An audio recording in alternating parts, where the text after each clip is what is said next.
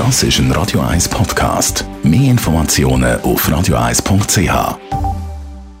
Morgen Morgen ist bei vielen vorprogrammiert. Oder doch nicht? Die Sprechstunde auf Radio 1.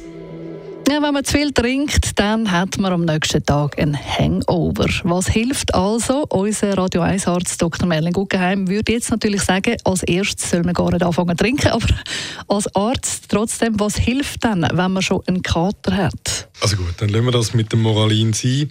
Äh, man sollte nicht zu viel trinken, das ist korrekt. Und wenn es dann halt mal so ist, dass man, dann sollte man das mit einer gewissen Vorbereitung und einer gewissen Konsequenz in der Umsetzung dann auch machen. Ich, ich will sagen, dass ich niemandem einen Tipp gebe, wie man sich korrekt betrinkt.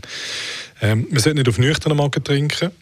Ähm, man sollte das Gramm Vitamin C nehmen. Es gibt gewisse Daten, die zeigen, dass das hilft schon, schon vor dem Alkoholkonsum. Mhm.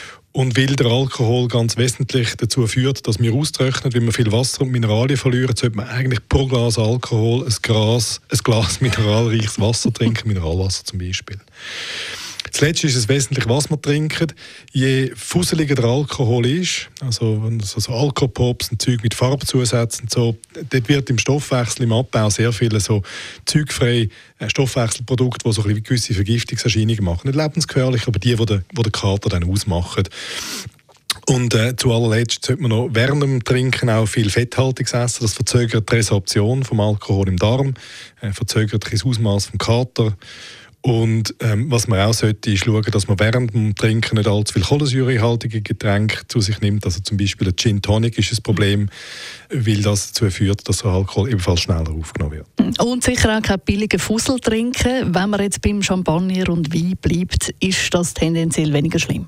Es scheint so, dass im Abbau von dem Alkohol ein bisschen weniger Probleme auftauchen, weil weniger Methanol anfällt, sondern nur schönes Ethanol, wo der Körper weniger Mühe hat im Abbau, auch mit den Stoffwechselprodukten, die entstehen. Das ist sicher sinnvoll. Aber das Trinken, das Wasser dazu trinken, ist ganz wichtig. Jetzt gibt es ja Leute, die vorsorglich schon vor dem Trinken mal ein Aspirin schlucken. Bringt das etwas? Nein, vorher eigentlich nicht. Da würde ich tatsächlich eher ein Vitamin C nehmen. Aber für die Symptome vom Kater selber, das Kopfweh zum Beispiel, ist das nachher sicher hilfreich. Also was kann man machen, damit der Kater möglichst schnell nachher wieder weggeht? Über das Trinken haben wir geredet und fürs mhm. Nachhinein ähm, ist es wichtig, dass man dem Körper wieder Flüssigkeit zuführt oder im Idealfall fängt man schon an trinken Wasser, bevor man ins Bett geht und führt das fort nach dem Aufstehen. Man sollte essen, ähm, relativ Protein, aber auch, auch zuckerhaltig, weil der Zucker sagt, man helfe, den Alkoholabbau zu beschleunigen. Äh, das Aspirin haben wir schon erwähnt und dann gibt es noch andere Medikamente wie Acetylcystein, wo man kann nehmen, Magnesium, wo der Körper verbraucht zum Abbau vom Alkohol äh, ergänzen. Das kann man vorausgehen, die frische Luft, sich ein bisschen bewegen und dann muss man es einfach äh, am Schluss dann den Rest noch aussitzen. Oder don't do the crime if you can't do the time. Das ist ein Radio 1 Podcast. Mehr Informationen auf radio1.ch.